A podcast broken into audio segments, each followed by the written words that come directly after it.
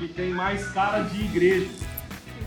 Sem tecnologias, sem pirotecnias.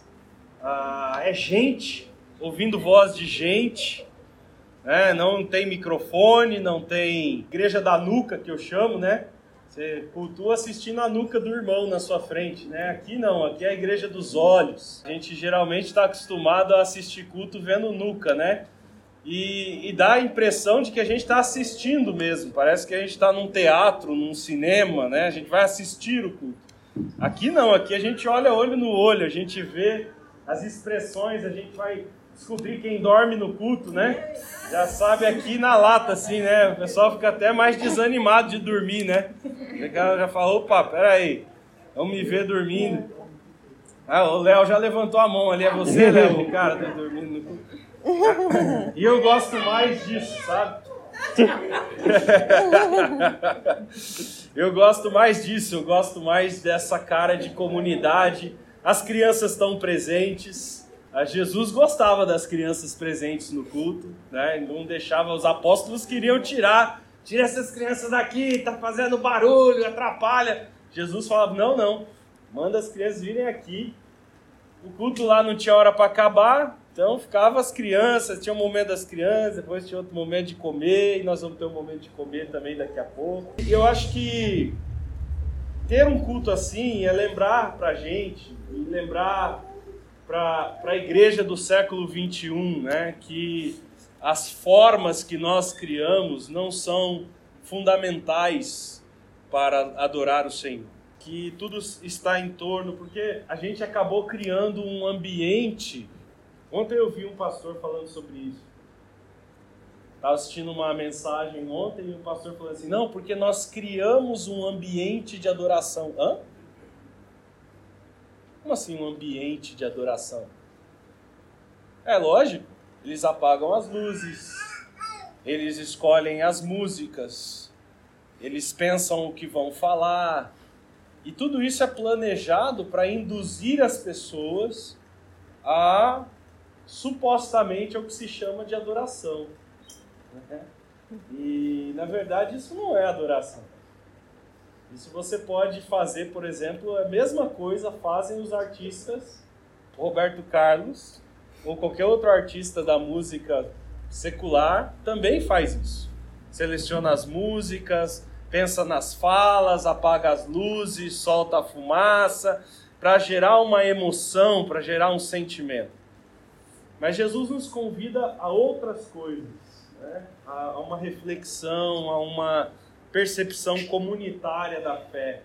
Né? E entender, cara, olhando cada um de vocês aqui, as cores de pele, o estilo de roupa, o corte de cabelo, a, a etnia de onde veio. Tem gente da Bahia, tem gente de São Paulo, tem gente do Rio de Janeiro, tem gente de Minas Gerais, tem gente do Pernambuco, tem gente de tudo quanto é lado, uma mistura de gente. E saber que todos estamos aqui por um mesmo Senhor. Pegou esse monte de gente distinta, diferente e uniu. MorningLightMusic.io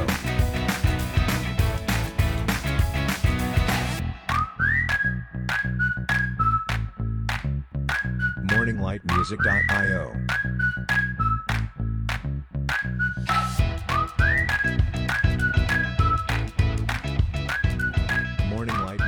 Mas uma das coisas que eu também percebo muito no Natal, e eu percebi isso nesse Natal mais do que nos outros natais, é como a gente seleciona os textos bíblicos fora de contexto no Natal.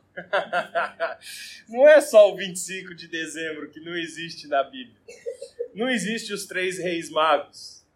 Né? Não eram três, nem eram reis, não existe árvore de Natal na Bíblia. Não tem árvore nenhuma. Os magos, quando chegaram em Jerusalém para visitar Jesus, provavelmente Jesus já tinha três, quatro aninhos de idade, já não era mais um bebezinho, era uma criança.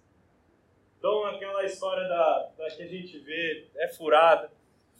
Jesus no meio de um curral com um jumentinho, burrinho, porquinho, vaquinha, também não existiu Nada disso. Nenhum tipo de coisa desse tipo. Jesus nasceu numa sala, num ambiente parecido com esse aqui onde nós estamos agora. Então, muito das coisas e das tradições que se criaram em volta do Natal mostram o desconhecimento do texto bíblico. E nesse Natal eu tive a oportunidade de ir para Ribeirão visitar minha mãe. São 300 quilômetros e nesses 300 quilômetros a gente canta, a gente dança e a gente lê a Bíblia. E a Manu foi lendo para gente um pedaço da Bíblia de Isaías capítulo 9, que é esse que nós acabamos de cantar. Só que você já viu criança lendo, né? A gente cantou Isaías 9, do Rodolfo Abrantes. Não pedi para os meninos selecionarem essa música, eles escolheram aí aleatoriamente por eles. Mas a gente que cantou Rodolfo lá no carro, eu falei, Manu, pega o texto aí, vamos ler esse texto. E aí a Manu pegou o texto para ler. Você já viu criança lendo. Ela não para no versículo que fala o menino nasceu, os filhos se nos deu. Ela continuou lendo o capítulo inteiro. 9 de Isaías. E aí quando ela começou a ler o capítulo de Isaías, eu comecei a relembrar do contexto do livro de Isaías e do contexto do capítulo 9 de Isaías, porque ela estava lendo ali para gente. Aí eu falei: caraca, eu já peguei esse texto fora de contexto no Natal. Preciso me redimir disso. Então, abra sua Bíblia aí, Isaías capítulo 9. E eu queria ler com você esse texto. Se você leu Isaías capítulo de 1 a 8, você vai encontrar uma nação, a nação de Israel, em calamidade completa. Os capítulos de 1 a 6 de Isaías são simplesmente acusações do profeta Isaías contra a nação de Israel. Primeiro, ele começa acusando os líderes políticos de Israel e os reis de Israel, porque eles se tornaram corruptos porque eles começaram a fazer alianças corruptas, alianças com interesses políticos, alianças com o Egito, alianças com os inimigos do povo de Deus, que Deus tinha ordenado que eles não fizessem. Então eles começam a se corromper, os líderes políticos da nação. E você tem que lembrar que quando nós estamos falando de Israel, nós não estamos falando de Brasil, nós não estamos falando de Bolsonaro, nós não temos como comparar uma coisa com a outra. Porque o Brasil é um Estado laico. Nós não temos um Deus que governa o país e, e, o, e o rei não é o representante de Deus na terra. Diferente de Israel. Israel era uma teocracia. Numa teocracia, quem governa é Deus. E o rei, ele é simplesmente um mediador da vontade de Deus para o povo. Ou seja, o profeta fala: faça isso. Aí o rei vai lá e faz o que o profeta mandou fazer, porque essa é a ordem de Deus. E quem governa a lei civil era a lei de Deus, Levítico, lei de Moisés, certo? Então, quando nós estamos falando de Israel, não tem como comparar. A lei do Brasil não é a lei de Moisés, graças a Deus, porque eu não queria viver debaixo da lei de Moisés. Talvez a maioria de nós não estaríamos vivos, se fosse o caso.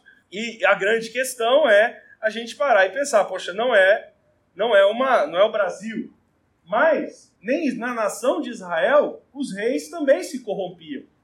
Pensa bem, mesmo numa teocracia onde Deus governa e Deus escolhe os seus representantes, não é eleição, não é democracia, não é a voz do povo, é a voz de Deus, porque a voz do povo quase nunca é a voz de Deus. A voz de Deus mesmo escolhia Olha, vai lá Samuel e unge o meu servo Davi. Ele vai ser o rei. Quer dizer, é o próprio Deus que elege o rei, o governante. Mas esses governantes se tornaram corruptos. E vem uma série de acusações contra esses governantes. Além disso, o texto fala de Isaías, olhando a sequência do capítulo, ele vai dizer o seguinte: os líderes religiosos também se corromperam. Ou seja, o sumo sacerdote, os levitas do templo, aquelas pessoas que viviam exclusivamente para servir o Senhor, também eram corruptas. E eles estavam se aproveitando do sacerdócio para enriquecer. E aí Isaías vem fazendo uma série de acusações contra eles. Outras acusações que Isaías faz, é que você fala assim, pô, líderes políticos corruptos, líderes religiosos corruptos. Isaías então vai fazer acusação contra os ricos.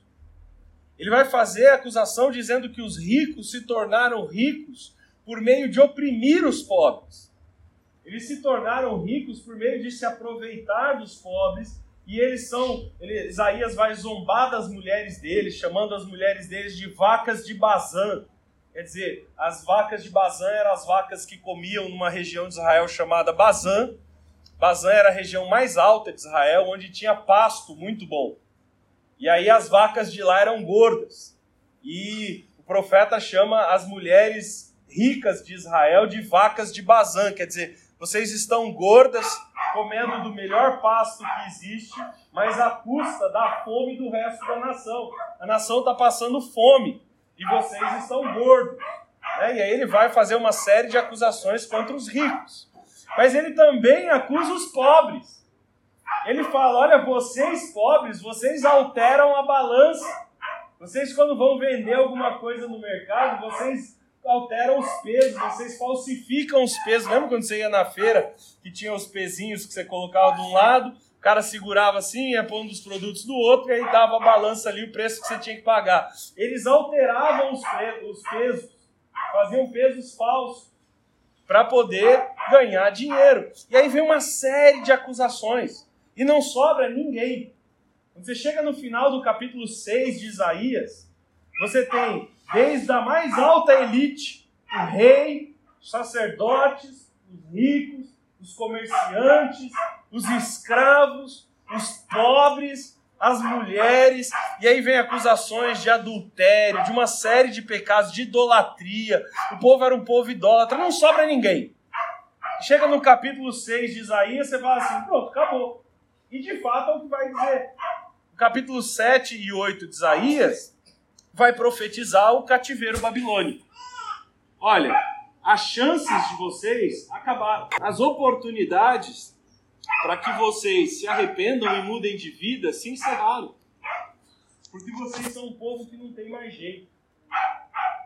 E vocês vão para o cativeiro. Então, no capítulo 7 e no capítulo 8, vem primeiro a profecia do cativeiro do Israel do Norte, que vão ser levados pelo Império Assírio e depois de Israel do Sul, Judá, que vai ser levado no cativeiro babilônico. E aí então, no meio dessas acusações e da promessa de cativeiro, ou seja, da condenação, vem o capítulo 9, que é esse capítulo que nós vamos começar a ler. Olha só o que diz esse capítulo. Esse tempo de escuridão e desespero, no entanto, não durará para sempre. Olha só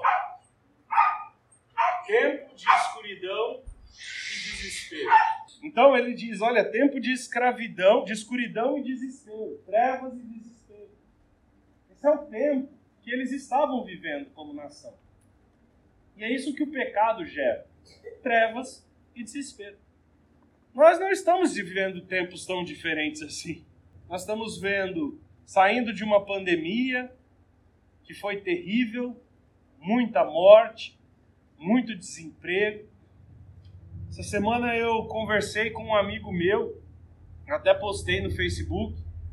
A igreja dele foi distribuir presentes numa favela, numa região pobre, não é da cidade do Rio de Janeiro, mais para o interior, na periferia, na, no grande Rio de Janeiro. E ele deu um presente para o menininho, e o menininho falou assim: tio, eu posso vender esse brinquedo para eu comprar comida para o meu pai, para minha mãe e para os meus irmãos que estão em casa. Olha só, gente. Uma criança que devia ter 5, 6 anos de idade. E olha o que, que essa criança está pensando. Tio, minha mãe, meu pai meus irmãos estão com fome em casa. Enquanto a gente está comendo ceia de Natal abundante, tem gente que está dentro dessa realidade. Que não tem um prato de arroz para comer. É, e essa trevas e desespero é o que está tomando muitas pessoas. Os índices de suicídio são altíssimos. Outro dia eu fiz uma postagem sobre suicídio e uma pessoa disse assim, uma amiga minha, que já deu palestra aqui na igreja, Andréia, Espírito Santo, ela, ela falou o seguinte, Creuze, sabe por que, que não se divulga tanto o crescimento dos índices de suicídio? Porque quanto mais se fala em suicídio, mais pessoas se sentem motivadas a se suicidar. Então os índices são, são ocultados, não se, não se fala muito disso em público. Se comenta entre os psicólogos, se comenta entre os professores de escola, de como poder ajudar os alunos e abrir canais de diálogo para a pessoa falar, mas não se pode falar publicamente, muito abertamente sobre isso, porque o índice é altíssimo e está crescendo absurdamente. A gente está vendo o governo, a economia do Brasil colapsar, escândalos de corrupção aparecendo e outras coisas mais. E a nossa economia, gente, tem muita esperança para o futuro, não. E com a iminência de um bandido voltar ao governo. Então a gente está vivendo tempos de trevas, de desespero. Então ele diz: haverão tempos assim. Como houve em Israel esse tempo de trevas e desespero, e como foi profetizado para eles que não tinha muita esperança, porque as profecias de Isaías para Israel é assim: vocês vão para o cativeiro, vocês estão na roça, não tem mais uma oportunidade. Deus não está dando a mensagem de Isaías quando você, não sei se você lembra, mas a chamada de Isaías é: você vai lá pregar e ninguém vai te ouvir. Porque eu, Senhor, vou endurecer o coração deles para que eles não ouçam, não creiam e não obedeçam. Então, essa era a pegada. Ó, tá, vocês estão na roça e não tem muita solução para vocês. E, gente, não é que eu quero ser o profeta do caos, mas o Novo Testamento diz a mesma coisa. Qual é a oração de Jesus? No mundo, eles vão ter aflições. Esse mundo é um mundo de aflições. Como que a Bíblia fala que vão ser os últimos tempos, os tempos que nós estamos vivendo? Os homens serão maus, mais amantes dos seus prazeres do que de Deus, sem amor pela família. Eles ouvirão falsos profetas e procurarão aqueles que pregam o que eles gostam de ouvir, não o que eles precisam ouvir. Porque quando eles ouvem a palavra de Deus, dá coceira no ouvido deles. As pessoas não querem saber da verdade. Elas querem viver as suas vidas para o mal. E o caos vai se estabelecendo.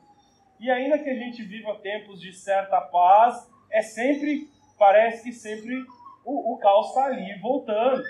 Então é interessante a gente lembrar disso, mas o texto dá uma esperança. O texto diz assim: no entanto, esse tempo de desespero e escuridão não durará para sempre. E aí ele vai descrever daqui para baixo por que, que esse tempo de escuridão e trevas não durará para sempre. Presta atenção. A terra de Zebulon e de Naphtali será humilhada, mas no futuro a Galileia dos gentios localizada junto à estrada entre o Jordão e o mar, se encherá de glória. Ele está dizendo o seguinte: terra de Zebulon e a terra de Naphtali é Israel do norte, é onde está a Galileia, perto do mar da Galileia. Eram as terras de Zebulon e Naphtali, das duas tribos de Israel. Ele diz: essa terra será destruída. Isso está profetizado no capítulo 8 anterior. Ele vai falar da invasão da Assíria que vai destruir completamente. E esses judeus do, do, de Israel, de Zebulon e Naphtali, se tornarão aquilo que no Novo Testamento nós conhecemos como samaritanos. E os samaritanos eram judeus misturados com outros povos. E eles eram tratados pelos outros judeus de Judá como se fossem cachorros, como se fosse a pior coisa do mundo. Ainda no nosso dia, cachorro é tratado bem perto do que os judeus eram tratavam os samaritanos. E aí ele vai dizer que essa terra vai ser destruída, mas um dia ela vai se tornar um lugar de glória.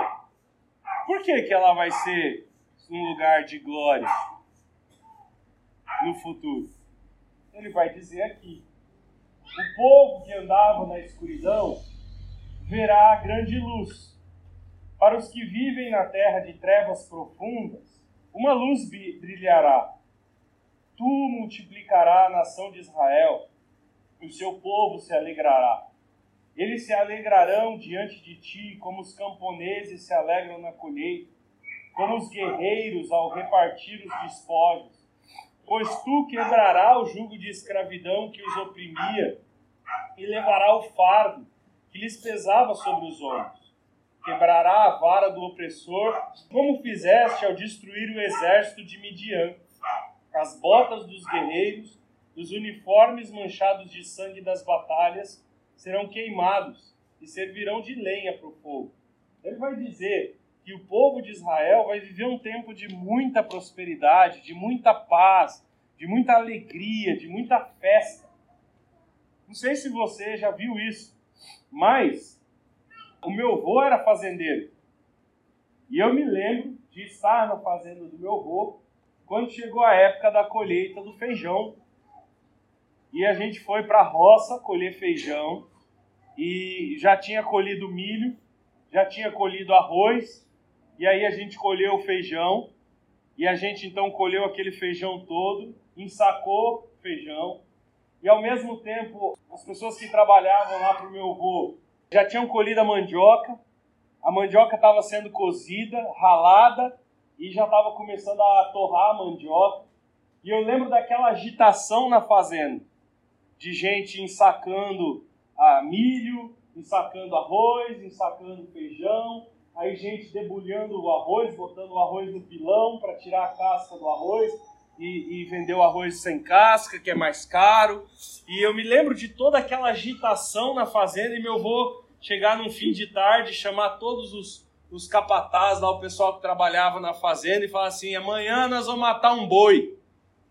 Rapaz do céu. É assim, acabou a colheita. O arroz está todo ensacado, o feijão está ensacado, a farinha está feita. Nós vamos agora para a cidade negociar isso aí com escambo, trocar por outras coisas e está garantida a comida para o resto do ano. Isso é a festa. Imagina você se você trabalhasse e você já recebesse agora o dinheiro para o resto do ano inteiro. Imagina que legal que seria, que festa que seria, né? Então agora está aqui o dinheiro para o teu ano inteiro, não vai faltar comida, não precisa ficar com medo do RH te chamar lá na empresa, não precisa ficar com medo, tá aqui, tá garantido. Você sofreu um acidente de trabalho, não, não, tá tudo pago. Daqui para o resto do ano tem comida na mesa. E eu me lembro dessa festa, e é isso que ele está dizendo: haverá uma festa como o lavrador no dia da colheita. Haverá uma festa como o soldado que ganha a batalha. Eu, a gente não tem batalhas nos nossos dias atuais. Mas eu me lembro de estar no Morumbi quando o São Paulo ganhou do Atlético Paranaense de 4 a 0. Rapaz, eu beijei todo mundo, esse cara fedido. A gente se beijava, se abraçava, pulava, dançava, gritava. Foi a maior festa da vida. Então, é, é isso, né? Teve os palmeirenses agora gritando a Libertadores, então estão com isso mais nítido na cabeça. Aí a festa da vitória, o espólio da guerra, né? Ligar para o amigo corintiano e falar: e aí, agora? Não tem mundial, né? Vai aquela brincadeira. Essa zombaria, é isso, essa festa, essa alegria, essa festividade que vem. E ele vai descrever toda essa festa. E ele diz: a batalha acabou. Não sei se você prestou atenção no final dos versículos 5 e 6 ele vai dizer: as roupas dos guerreiros vão ser queimadas. Aquela roupa surrada da batalha, cheia de sangue, rasgada, lenha, lanhada, aquela, aquela. Sabe quando você, você, você trabalha tanto que chega no fim do dia, você olha para aquela roupa e fala assim: mano, isso aqui dá pra jogar no lixo, nem serve mais. Né? Teve vezes aqui na igreja, quando a gente fez a obra aqui para reformar a igreja, eu cheguei em casa, a camisa que eu tirei do trabalho aqui, eu joguei na lata de lixo. Tava tão suja de barro, de, de, de lama, de cimento, de, de. Eu falei, não, nem vou, nem compensa. Só que ao mesmo tempo, isso significa o quê? A luta acabou. Não tem mais batalha para lutar. Se o guerreiro está queimando a roupa dele, é porque não tem mais guerra. Venceu de vez, definitivamente. Não há nenhum pensamento assim, ah, não, talvez no futuro vai ter uma nova guerra. Não. Eu vou queimar a roupa. Ou seja, o que ele está descrevendo aqui é uma festa e uma vitória definitiva. sobre todo tipo de dor, sobre todo tipo de sofrimento, sobre todo tipo de coisa. E aí ele vai explicar o motivo de tudo isso, que é o texto que nós lemos. Por que que está essa festa toda? Por que, que nós não precisamos nos preocupar mais com as batalhas pela frente, porque a vitória já foi definitiva? Por que, que nós podemos queimar as nossas roupas de batalha? Por que, que tudo isso ah, tem fim? Por que, que a escuridão acabou e a luz brilhou? E a resposta é: porque um menino nos nasceu, um filho nos foi dado. O governo estará sobre os seus ombros, e ele será chamado de maravilhoso conselheiro, Deus poderoso, Pai eterno e príncipe da paz. Seu governo e sua paz jamais terão fim. Olha aí, por que, que eu não preciso mais da roupa do guerreiro? Não tem fim. O governo e a paz dele reinará com imparcialidade e justiça no trono de Davi. Por que, que eu não preciso mais ficar desesperado, preocupado com os governantes corruptos? Porque ele vai reinar. E o reino dele é um reino de, de justiça. É nele que eu confio, é o trono dele. É um trono para sempre essa transitoriedade, sai governo, entra governo, próximo que vem, será que é bom, será que não é? Como é que nós vamos ser? O que, que vai ser do futuro? Não, acabou. É ele, o reino dele é de paz, o reino dele é de justiça, o reino dele é perfeito, o reino dele vai ser sempre assim, não há mudanças, não há sustos, não há sobrepassos, não há surpresas. É estável, é garantido e é para sempre. E o zelo do Senhor dos Exércitos fará com que essas coisas aconteçam. E aqui a palavra usada para zelo é a palavra hebraica que significa ciúme violento. Sabe aquele ciúme do marido que descobre que a mulher está traindo e ele vai matar a mulher e o amante? É essa palavra, é o zelo, esse zelo violento, esse zelo vingativo é esse zelo que faz assim, eu vou fazer que isso aconteça, não tem quem me impeça. A ideia dessa palavra é essa. Ele está dizendo, o zelo do Senhor dos Exércitos fará que essas coisas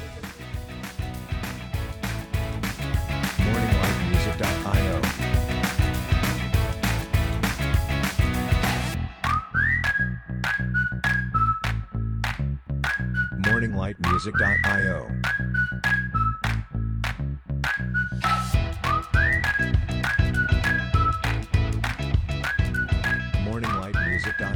vou entrar tanto na parte do menino nascer, porque eu sei que você já ouviu milhares de mensagens sobre isso. O que, que me causou o maior impacto ao ler o texto completo? Não foi o contexto, não foi o fato do nascimento do menino que ia mudar toda a história, mas foi a sequência do texto. Olha o que, que diz a sequência desse texto. O Senhor se pronunciou contra Jacó. Seu julgamento caiu sobre Israel. Os habitantes de Israel e de Samaria, que falaram com tanto orgulho e arrogância, ficarão sabendo. Disseram: No lugar de tijolos quebrados das nossas ruínas, colocaremos pedras talhadas no lugar das figueiras bravas derrubadas, plantaremos cedros. O Senhor, porém, trará os seus inimigos de Rezim contra Israel e instigará os seus adversários. Os sírios do leste, os filisteus do oeste, mostrarão sua presença e devorarão Israel. E mesmo assim, a ira do Senhor não se satisfará. Sua mão ainda estará levantada para castigar você já apanhou do pai? Já apanhou do seu pai? Sabe quando você está ali de costa pro seu pai e a mão está descendo assim, ó? Pá! E você fala assim, que a mão vai parar de bater. E aí você olha ele sobe a mão mais uma vez. E você fala assim, vem outro. É isso que ele está dizendo. Está dizendo, olha, a ira do Senhor não terminou, não. Deus vai levantar os seus inimigos do norte, eles vão invadir vocês, mas a mão ainda vai subir mais uma vez. Vocês vão levar outra sova. porque a ira do Senhor não foi satisfeita contra o seu pecado. Olha só. Versículo 13. Pois mesmo depois de castigar o povo, não se arrependerá, não buscará o Senhor. Portanto, em um só dia o Senhor destruirá a cabeça e a cauda, o rabo, o ramo da palmeira e o junco. Ele está dizendo aí cabeça e cauda, está falando assim completamente, né? da cabeça até a cauda, do ramo da palmeira até o junco, quer dizer, até o, o tronco, quer dizer, vai cortar inteiro, por completo. É um castigo definitivo do Senhor. Pois esses líderes enganaram o povo e conduziram pelo caminho de destruição. Por isso o Senhor não se agrada dos jovens, nem mostra compaixão pelas viúvas e pelos órfãos, pois todos são hipócritas e perversos. Ó, não sobra ninguém. Os líderes corromperam os povos, o povo, então só eles vão ser castigados? Não. O Senhor vai pesar a mão sobre a viúva, sobre o órfão, e não vai ter misericórdia de ninguém, porque ninguém presta. Né? Ele vai falar: todos são hipócritas e todos são perversos. Aí ele continua: mesmo assim, a ira do Senhor não se satisfará, sua mão ainda está levantada para castigar. Assim, rapaz, já veio os inimigos e arrebentaram. Agora os governantes, a viúva e os órfãos vão ser destruídos completamente. E ainda assim, a ira do Senhor não se acabou. Haverá mais justiça ainda. A mão ainda está levantada. E ele continua. Essa maldade é como um incêndio de um matagal. Consome não apenas os espinhos e o mato, mas também queima os bosques e faz sumir nuvens de fumaça. A terra ficará ressecada por causa da fúria do Senhor dos exércitos. E o povo servirá de lenha para o fogo. Olha isso. Deus não vai consumir pouco, não. Vai destruir tudo. E quem vai ser a lenha da fogueira? O povo. Que povo? O povo de Deus. O povo de Deus. Quem vai ser lenha para a fogueira é o povo de Deus aqui, Israel. O povo será lenha para o fogo e ninguém poupará sequer seu irmão. Atacarão o vizinho à direita, mas continuarão com fome. Devorarão o vizinho à esquerda, mas não se saciarão. E por fim comerão os próprios filhos. Já imaginou isso, você que é pai? Você já imaginou isso, você que é pai? Chegar nessa decisão, você que é mãe, chegar nessa decisão, vamos comer o meu filho porque não tem mais comida? Que tipo de pessoa e que tipo de maldade precisa existir para um pai e uma mãe considerarem comer os próprios filhos? É isso que nós estamos falando aqui. Mas enfim, Manassés se alimentará de Efraim. Você lembra que Manassés e Efraim são irmãos ambos devorarão a Judá, o outro irmão. E mesmo assim, a ira do Senhor não se satisfará, sua mão ainda estará levantada para castigar. Eu não vou continuar lendo, porque o capítulo 10 vai ser inteiro assim, o 11 vai ser inteiro assim, e até o capítulo 12 esse refrão vai se repetir. A ira do Senhor não se satisfará e a sua mão ainda estará levantada para castigar. Aí você fala assim, mas o menino não nasceu? O filho se nos deu?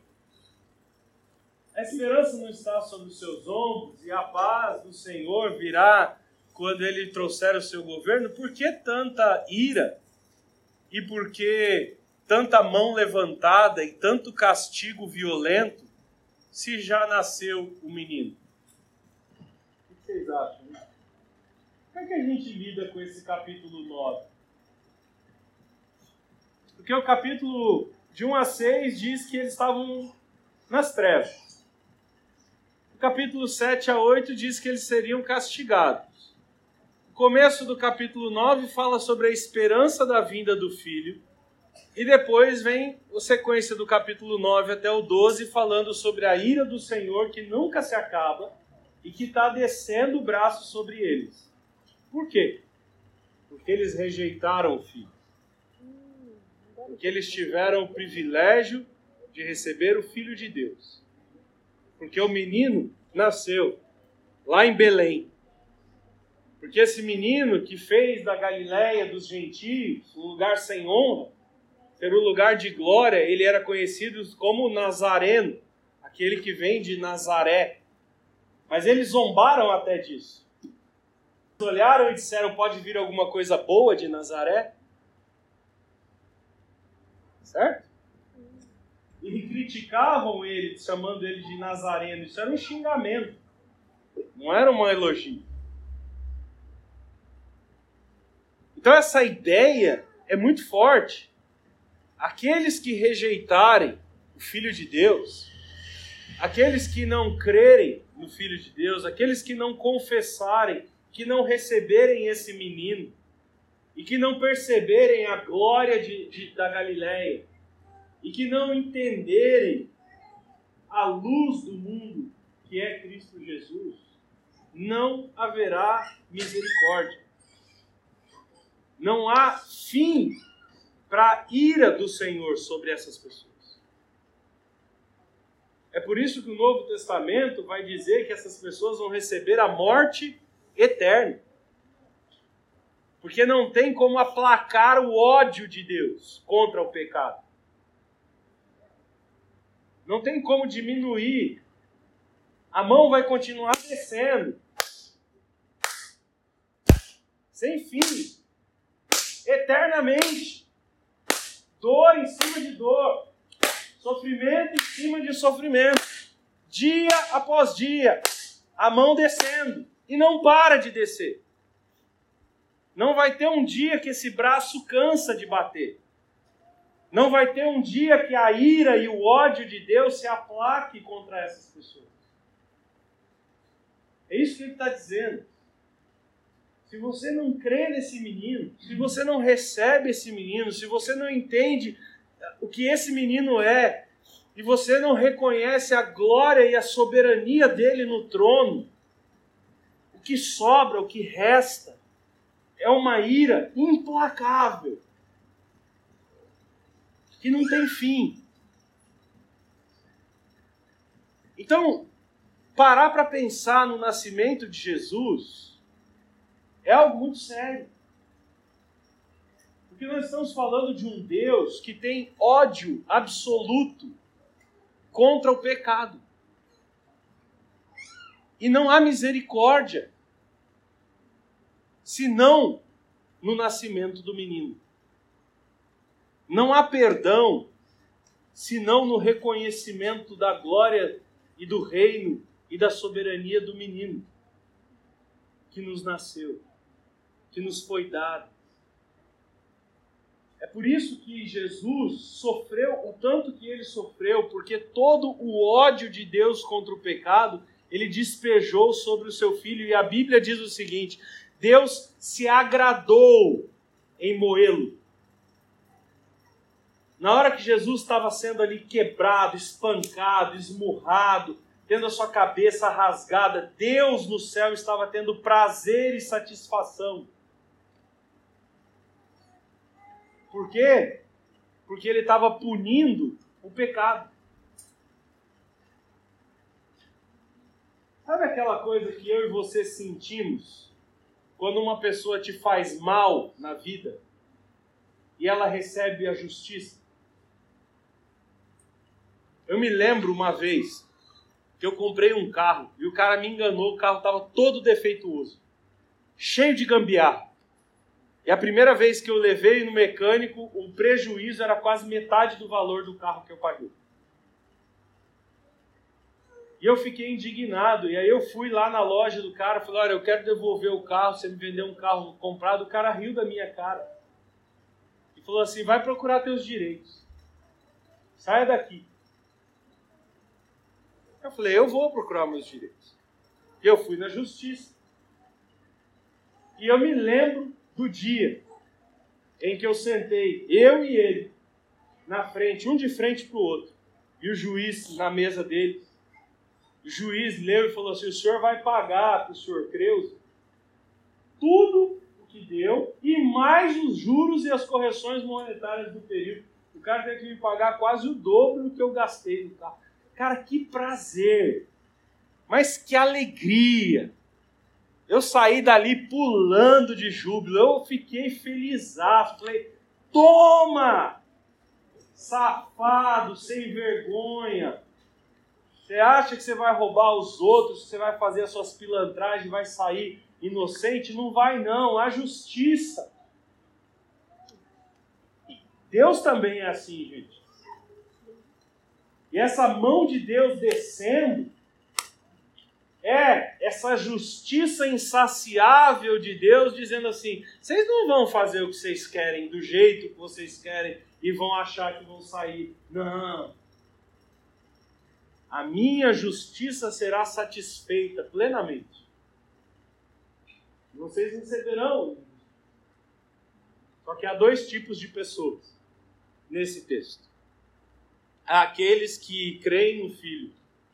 E aí o texto diz, em Isaías na frente, mais para frente, diz que o Filho tomou sobre si os nossos pecados.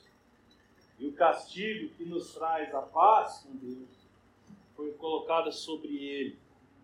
Foi por isso que Deus se agradou em matá-lo daquela maneira tão dolorosa por causa dos nossos pecados.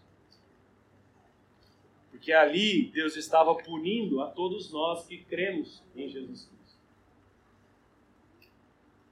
Mas há outras pessoas nessa história. Aquelas que rejeitam o filho.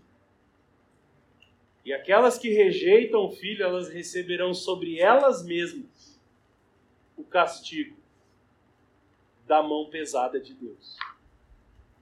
E é nesse sentido que a Bíblia também nos traz um alerta Ai daquele que cair nas mãos de um Deus irado. Quê? Porque a ira dele contra o pecado jamais tem fim. Jamais tem fim. E o refrão que vem na sequência é: não se satisfará. Não se satisfará. Vem uma coisa pior do que a outra e ele vai dizendo: não então o Natal nos lembra dessas duas coisas.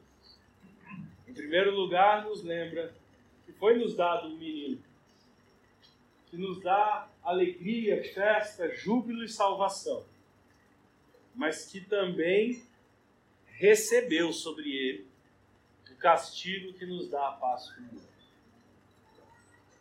Então, o recado do Natal para todos nós é esse vocês receberam o Filho de Deus, celebrem o Filho de Deus, mas cuidado. Cuidado com a vida que vocês estão levando. Não zombem do Filho de Deus. Não brinquem, não levem essa vida de banalidade com o Filho de Deus. Não faça simplesmente da existência do Filho de Deus uma data no ano, um presépio porque ele é muito mais do que só um menino. Não sei se você percebeu na leitura, o texto diz: Ele é Senhor. E ele está sentado no trono. E a promessa é que um dia ele virá para julgar a terra. Na primeira vinda diz, ele, ele próprio diz: Não pensem que vim julgar a terra. Não vim fazer isso. Eu vim para oferecer salvação. Mas na próxima vinda dele, ele vem para julgar. E aqueles que não forem encontrados nele receberão o peso da ira. Isso nos traz duas coisas e dois desafios. Um pessoal. De agora no Natal, você olhar para os seus pecados, para as trevas, para as escuridões que estão na sua vida. E você clamar pelo sangue do Cordeiro de Deus que tira o teu pecado, confessar o teu pecado, pedir perdão e lançar sobre ele os seus pecados, porque ele morreu pelos seus pecados, para que você tenha paz com Deus. mas por um outro lado nos traz um alerta muito grande para aqueles nossos amigos de trabalho, familiares, parentes, vizinhos, que estão andando pela rua e falando Feliz Natal, Feliz Natal, boas festas, mas que não reconhecem o menino que nos nasceu e que nos foi dado. E que receberão sobre eles o peso da ira de Deus, que nós lemos aqui, o terror cair nas mãos desse Deus. Que nós possamos também ter compaixão dessas pessoas. E ao conversar com elas sobre o Natal, dizermos para elas o que, que é o Natal. Natal não é um champanhe, não é um peru, não é uma data festiva qualquer, não é um feriado no calendário. Natal é o nascimento do Filho de Deus que tira o pecado do mundo. Para que aqueles que estavam em trevas possam encontrar a luz. Então, nós que estamos na luz, brilhemos neste Natal a luz de Deus. Para aqueles que ainda estão nas trevas e no desespero. Então, esse é o nosso lembrete de Natal. Ah, eu gosto muito desse texto. Aliás, eu sou fã de Isaías e espero que você possa levar essa mensagem a outras pessoas também, compartilhar o Evangelho. Pai, muito obrigado pela tua palavra, Senhor.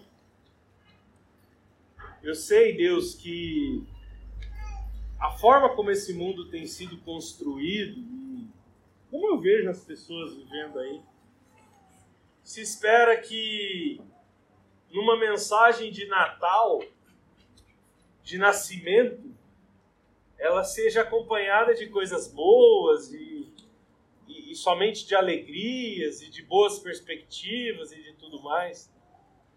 Mas quando o Senhor escreveu a mensagem de Natal, além de falar das bênçãos da vinda do Filho, o Senhor fez questão de introduzir na sua mensagem de Natal, no capítulo 9 de Isaías, o fato de que o Senhor não terá misericórdia, de que o Senhor pesará continuamente a sua mão sobre aqueles que, que não creem no seu Filho. E eu quero pedir, ó Deus, em nome do Senhor Jesus, hajam nascimentos do teu filho nos corações daqueles que estão em trevas no dia de hoje. Que pessoas hoje possam receber o filho. Que pessoas hoje possam entender, além da, da tradição, que pessoas hoje possam olhar além do panetone, do peru e do champanhe que pessoas hoje possam olhar além dos mitos das manjedouras e presépios. Que as pessoas possam transcender esse espírito natalino, festivo e falso. E que elas possam conhecer o teu filho. Que elas possam conhecer a verdade. Que elas possam sentir as trevas se dissipando pela luz. Que elas possam sentir a morte fugindo pela presença da vida. Que elas possam sentir os medos, as angústias e os desesperos sendo transformados pela presença do Rei soberano. Que elas possam ver toda a insegurança e o medo do futuro e dos governantes corruptos e das economias falidas e dos religiosos falsos, que elas possam ver a verdade, que possa ser uma celebração que venha da alma, que possa ser um dia de festa que vem do conhecimento do Filho de Deus da vinda do seu reino, do poder da sua glória, da glória do Nazareno. Faz isso, Senhor. Usa-nos, Senhor, como luz, para brilhar a luz de Cristo, onde quer que formos. É o que eu peço em nome de Jesus. Amém?